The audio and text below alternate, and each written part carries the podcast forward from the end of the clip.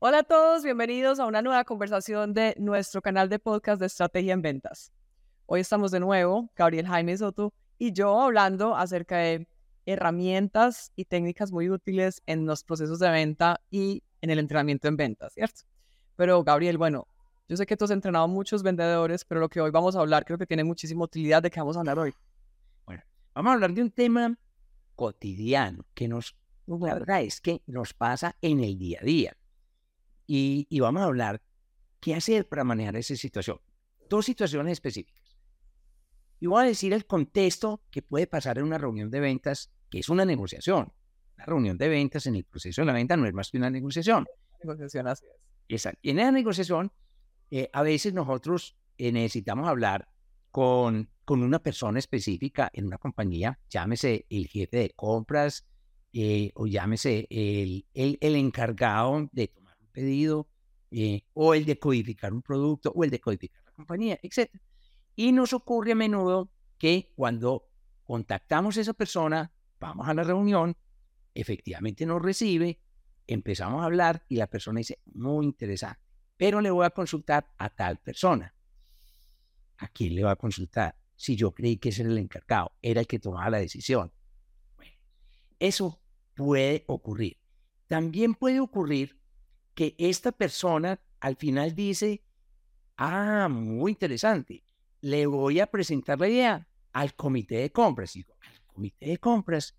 Y yo, ¿por qué no le presenté entonces al comité de compras? O también nos pasa que vamos con esa persona, no, él está en una licencia, él salió a vacaciones, pero encargado a tal. Y cuando hablo con tal, no sé quién era, no sé qué influencia tiene. Y es que a veces hay decisores a veces es uno solo, a veces son varios, a veces hay decisores donde tiene influenciadores, a veces el influenciador pesa más que el decisor. ¿Qué quiere decir eso? El decisor toma la decisión con lo que le dice el influenciador. Y nosotros a veces no nos percatamos, hablamos con quien creemos es el contacto para hacer la negociación que vamos a llevar a cabo en la visita de ventas. Y esto nos ocurre en el día a día. Si ustedes piensan en esta situación, es, es muy común es muy frecuente. Pero también nos pasa que estamos en la reunión, vamos bien con la temática, tenemos un tiempo asignado, digamos que tenemos eh, una hora, yo planeé, toda mi presentación para 40 minutos para dejar 20 minutos al final por si dudas, aclaraciones y proponer un cierre al final de toda la presentación. Muy organizado, planeé mi reunión para una cita que previamente me dieron de una hora. Y a la media hora eh, la persona con la que estoy hablando, el contacto con el que estoy haciendo la reunión, me dice, qué pena, pero me tengo que ir. Me tengo que ir. La reunión e, era de una hora. Ah, sí, sí, no te lo dije, pero es que me resultó algo. Y, y se va. Otras veces es que la persona nos dice, no, eh, vení por la tarde. Y, o vení a las 3 de la tarde. Y yo voy. Y empiezo a hablar. Y no sé la expectativa, el tiempo que esa persona tiene para atender. Y entonces aquí pasa de que me interrumpe cuando la persona, digamos, se tiene que ir y yo no sabía y no puedo terminar mi reunión, o el cliente no sabe cuándo termino y con esa expectativa que tenemos de que un vendedor empieza a hablar y nunca se sabe cuándo termina de hablar, ese cliente está distraído y este está cuándo se irá a quedar acá. Y eso nos pasa y eso hace que no sea efectiva esa negociación. Eso hace que no tener el tiempo acordado en la reunión sea improductivo en muchos casos eh, de las reuniones. Y también puede pasar que yo voy para la reunión, yo estoy tranquilo, como un ejecutivo de ventas, un vendedor, tengo una cita, el tiempo previsto para llegar con calma a otra cita, después tengo otra cita porque mi, mi digamos, de plan de trabajo implica eh, varias, varias visitas al día.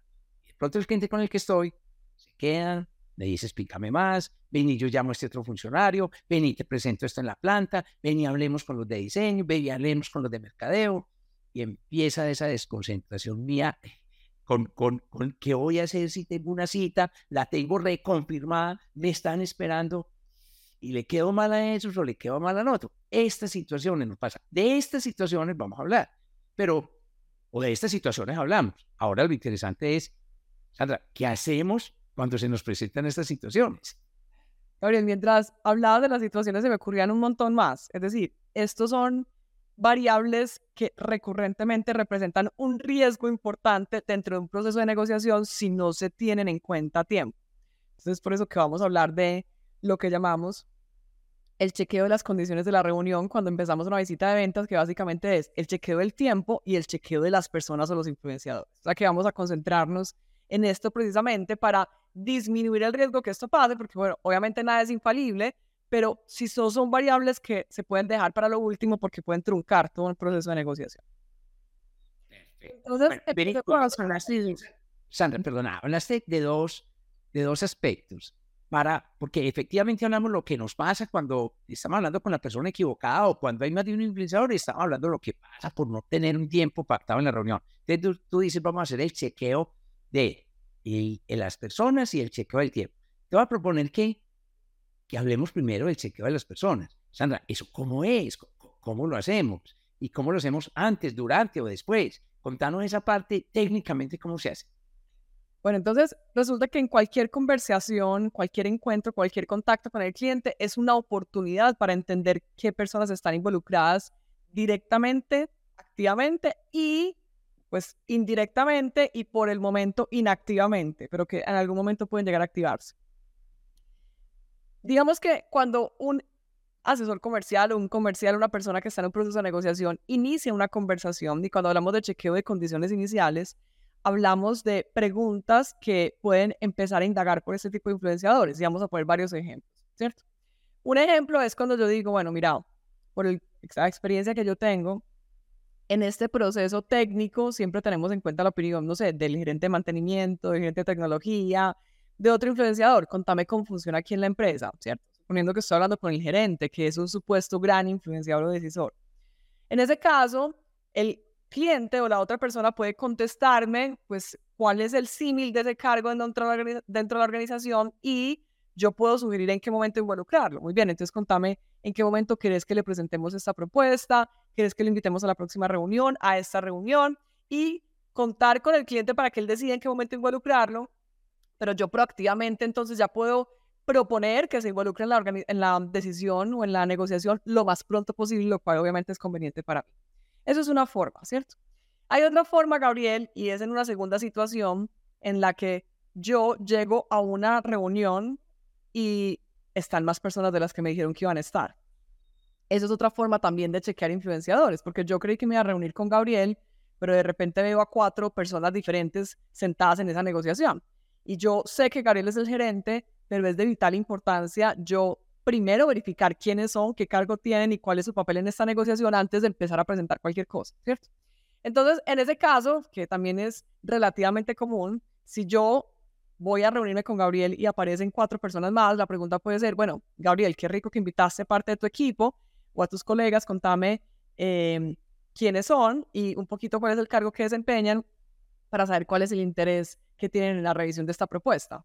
Esto es de vital importancia, Gabriel, porque resulta que es posible que todos tengan perspectivas diferentes de ese proceso de negociación y que por tanto yo tenga que hablarles un lenguaje relativamente distinto o hacer énfasis en puntos distintos según esas personas que yo tenga sentada a la mesa. Es diferente tener un gerente de mantenimiento, a un gerente general y a un jefe de compras, por ejemplo, en una reunión. Son tres lenguajes relativamente distintos. Entonces, yo necesito que todos los influenciadores salgan a gusto con la información que esperaban tener en esa reunión. Entonces, esa es otra situación. Ahora, cuando yo estoy en un proceso inicial, también yo puedo hacer esta pregunta que al, en teoría suena un poquito más logística y más light, pero que también tiene un tema de fondo y es que otras personas eh, van a participar de esta reunión. Entonces, por ejemplo, a veces cuando llega por primera vez una persona a una reunión conmigo, un, potencial cliente, entonces, bueno, supongamos de nuevo que es Gabriel que se conecta a la reunión, le digo, bueno, Gabriel, contame, eh, ¿haste alguien más de tu equipo a esta reunión? Entonces ahí no le sugiero qué cargo ni quién, simplemente le digo, contame si invitaste a alguien más de tu equipo. Como les digo, eso es una pregunta que parece muy logística, pero hay muchas respuestas que son de gran utilidad. Entonces Gabriel me puede decir, mira, no invita a nadie más, pero es que posiblemente posteriormente se nos una tal cargo a esta conversación, ¿cierto? O mira, sí invité a alguien más, pero no podía venir. Cualquiera de esas respuestas de nuevo me dan indicativos de que hay otra persona que yo necesito tener en cuenta en el proceso de decisión y que yo debería tratar de invitar proactivamente a la conversación. Entonces, bueno, ahí hablamos del chequeo de personas, pero Gabriel. antes, antes, de pasar, antes de pasar al, al, tiempo, eh, nos pasó en un entrenamiento cuando, cuando alguien dijo, y, y, nos sirve para aclarar el tema, y nos dijo, eh, estábamos los dos, Sandra, Gabriel, yo en el proceso de visita no vuelvo a chequear las personas. ¿Por qué? No, porque el cliente me dijo, ¿cómo así? Es que no tenés conmigo. No, entonces, ¿para qué viniste? No, y se, sintió mal. Entonces dije, yo eso no lo vuelvo a hacer. La forma de hacer la pregunta es clave. Así. Eso, entonces contanos eso, porque igual va a ser un elemento que vamos a tener en cuenta para el tema siguiente, que es el tiempo. Pero cuando esa persona nos dijo eso, inmediatamente detectamos qué pasó, contanos qué fue lo que pasó. Y él después cayó en la cuenta y, obviamente tomó los correctivos del caso y siguió haciendo chequeo a las personas. Pero importante que nos cuente lo que pasó ahí para que no nos pase. Así es, yo, yo recuerdo todas las conversaciones, Gabriel, que hay muchos vendedores o muchas personas que nos dicen, ay, no, a mí me asusto preguntar eso porque porque puedo de alguna forma restarle importancia a la presencia de quien sí está conmigo sentado en esa conversación. Porque si yo le pregunto, vení Gabriel, ¿y quién más va a estar en esta reunión? Como sugiriendo que no invito a todo el mundo, que alguien me falta a mí como vendedor. Y desde ese punto de vista es como, como así, no te hace, pues no soy suficiente yo, ¿quién más te está haciendo falta? Y yo estoy ahí desempoderando a la otra persona, estoy restando la importancia, lo estoy haciendo ver poco relevante en ese proceso de decisión, así lo sea, Gabriel, ojo, pues, así lo sea. Porque yo estoy sentado hablamos a veces con el practicante, pero ese practicante es el camino a ese posible decisor importante. Entonces, yo jamás puedo sentado conmigo y por tanto tengo que empoderarlo en la pregunta. Contame quién más quisieras que escuchar esta propuesta. Contame qué pensás de que invitemos a tal cargo, tal persona que usualmente tiene una opinión importante quedarnos aquí. Siempre yo puedo proponer, pero el cliente es quien debe decidir y empoderarlo, pues obviamente a que él sea el que tome la decisión y no yo, pues el que, el que imponga la decisión. Entonces, ¿qué pasó con este vendedor? Que precisamente la pregunta es, ¿y quién más va a estar en esta reunión? Como, como si le faltara a alguien y el cliente... Desautorizar. Oh, se molestó, claro, y con toda razón. Pues imagínate e, el, escenario. Claro. Bueno, ahora vamos al otro tema. digamos que con esto eh, pasan cosas muy importantes y, vamos a hablarlo desde el punto de vista de negociación, que nos puede pasar que la persona diga, no, es solo conmigo. Ah, genial, yo ya sé que es el que toma la decisión. O nos diga, es conmigo esta primera etapa, más adelante con tal y tal. Yo sé cómo prepararme para la negociación. O que la persona diga, no, es, es tal persona también toma las decisiones acá. Y déjamelo llamar. Es genial, están los que toman la decisión. Otra persona nos dice, no, hay otra persona adicional, pero no está en este momento en la compañía. Yo ya sé que la tengo que que tiene que hablar con él y que probablemente tenga que usar una cita complementaria para ponerlo al día. Entonces tiene todas estas ventajas de saber quién es el decisor y los influenciadores para seguir adelante con la negociación que tenemos en el proceso de la venta.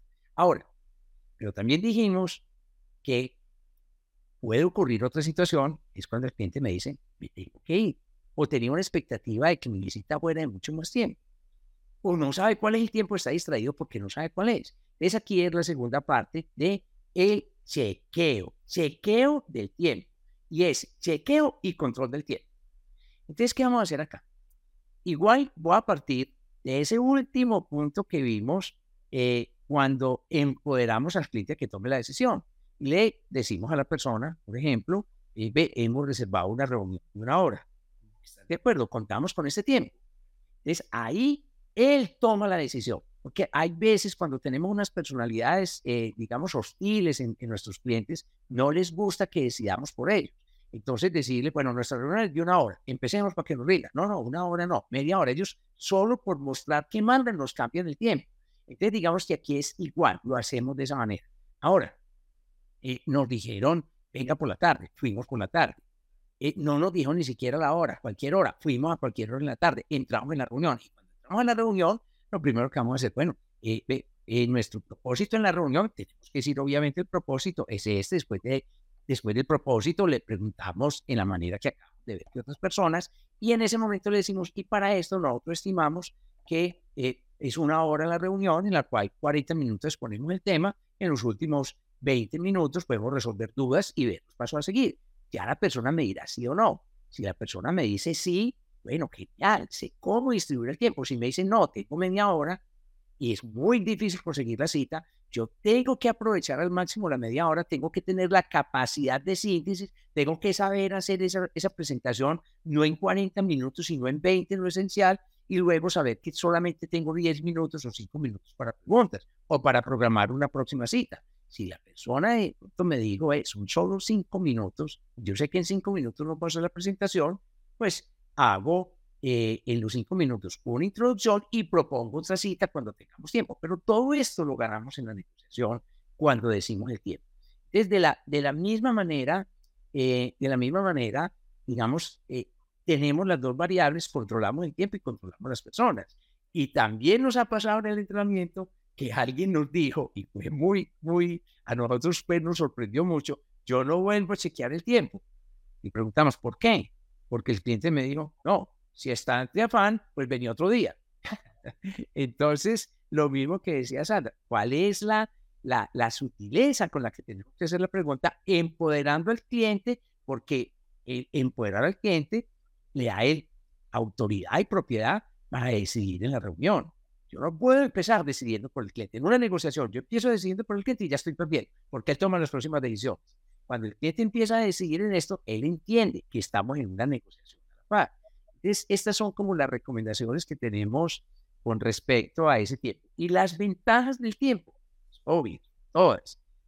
Sé qué tiempo tengo para la reunión, sé si tengo que hacer otra reunión, eh, puedo programar mis visitas eh, en, en, la secuencia en otro día. Si por cualquier razón la visita se alargó y, y no, digamos, eh, y yo tengo otra visita que no puedo cancelar y el cliente está muy interesado, es mucho más fácil decirle, como habíamos acordado, tenemos una hora en la reunión, me tengo que retirar, pero le propongo que continuemos tal día, que, que volvamos a hacer otra reunión para continuar el tema. Todos los clientes entienden que nosotros los vendedores tenemos varias visitas al día. Lo que no entienden es cuando al final le digo, me tengo que ir. Así es interés. Si lo pacté, va a pasar lo que nos pasa a nosotros. Nosotros estamos en el día a día en, en las ventas. Nosotros vamos a atender un cliente por una necesidad específica de formación. Nosotros hacemos nuestros controles. Y muchas veces es el mismo cliente el que nos ayuda a controlar el tiempo. El mismo cliente que nos dice, no, no, pero venga, venga, venga, que sé que ustedes deben Ellos mismos nos ayudan. Entonces, eh, son todas estas, estas ventajas que tenemos al respecto. Así es, Gabriel. Y digamos que cuando uno dentro de un inicio de una negociación, una conversación, combina estas dos variables, empiezan a aparecer cosas muy interesantes, porque ya es la segunda vez que me ha sucedido. Yo, yo siempre digo en mis entrenamientos que de 10 veces que uno atiende a un cliente, uno está en una cita con un cliente, puede que, no sé, ocho o nueve veces haber chequeado esto no hizo ninguna diferencia. Pero llega una vez, ¿cierto? En la que si yo no hubiera hecho esto, se hubiera truncado toda la negociación. Porque eso es, Gabriel, esas herramientas lo que ayudan a disminuir los riesgos, pues que no siempre están tan latente presentes. Entonces, hace poco nos íbamos a reunir con un cliente que precisamente llegó esta circunstancia que te conté ahorita, en donde me iba a reunir con un influenciador muy importante, pero aparecieron cuatro personas más en el equipo. Cuando chequeamos las personas nos dimos cuenta que eran personas de absoluta relevancia para tomar la decisión casi que en, en ese momento. Y cuando chequeé el tiempo, no todas tenían la misma disponibilidad de tiempo. Y el gerente general de la empresa se podía quedar 15 minutos en la conversación. Entonces, fíjense qué tan relevante esto, porque primero, sé quién es el gerente, porque no lo conocía hasta ese momento, y cómo iba a empezar yo a hablar sin saber quién era el líder de ese equipo. Entonces supe quién era y fuera de eso, supe que solamente iba a estar en la primera parte de la conversación. Eso que me permitió, Gabriel, me permitió manejar completamente la conversación a, a lo que, pues obviamente más me servía a mí, que eran los primeros 15 minutos, vamos a tratar estos tres temas que son el resumen ejecutivo de, lo que, de la propuesta y después yo me quedo discutiendo los detalles con el equipo. Entonces, así también le doy la importancia a una persona que es un influenciador importante, pues, o, relevante, o que yo necesito darle por deferencia una importancia diferente dentro de esa conversación. Y también le doy importancia al equipo, pues, porque igual me quedo con ellos cuadrando los detalles. Es decir, yo atiendo a todos los influenciadores de la mejor forma, pero no hubiera tenido cómo saberlo si no combino estas dos preguntas. Además, porque imagínate la frustración, Gabriel, donde uno llega a una reunión se dé cuenta por cómo, cómo saludan que ese era el gerente, porque ni siquiera uno preguntó, sino que se dio cuenta por azar. Imagínate la frustración uno feliz que porque está en esa conversación y a los 15 minutos sale y se va. Es como, ¿cómo es posible que se me fue, se me escapó y yo iba apenas en esto y yo ni siquiera empezaba?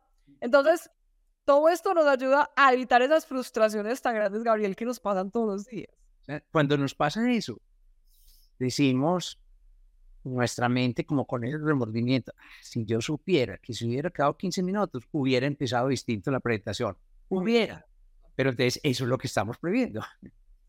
Entonces, de nuevo esta pregunta, Gabriel, la recomendación es que yo siempre sea propositivo a la hora de decir cuánto tiempo quiero que dispongamos, ¿cierto?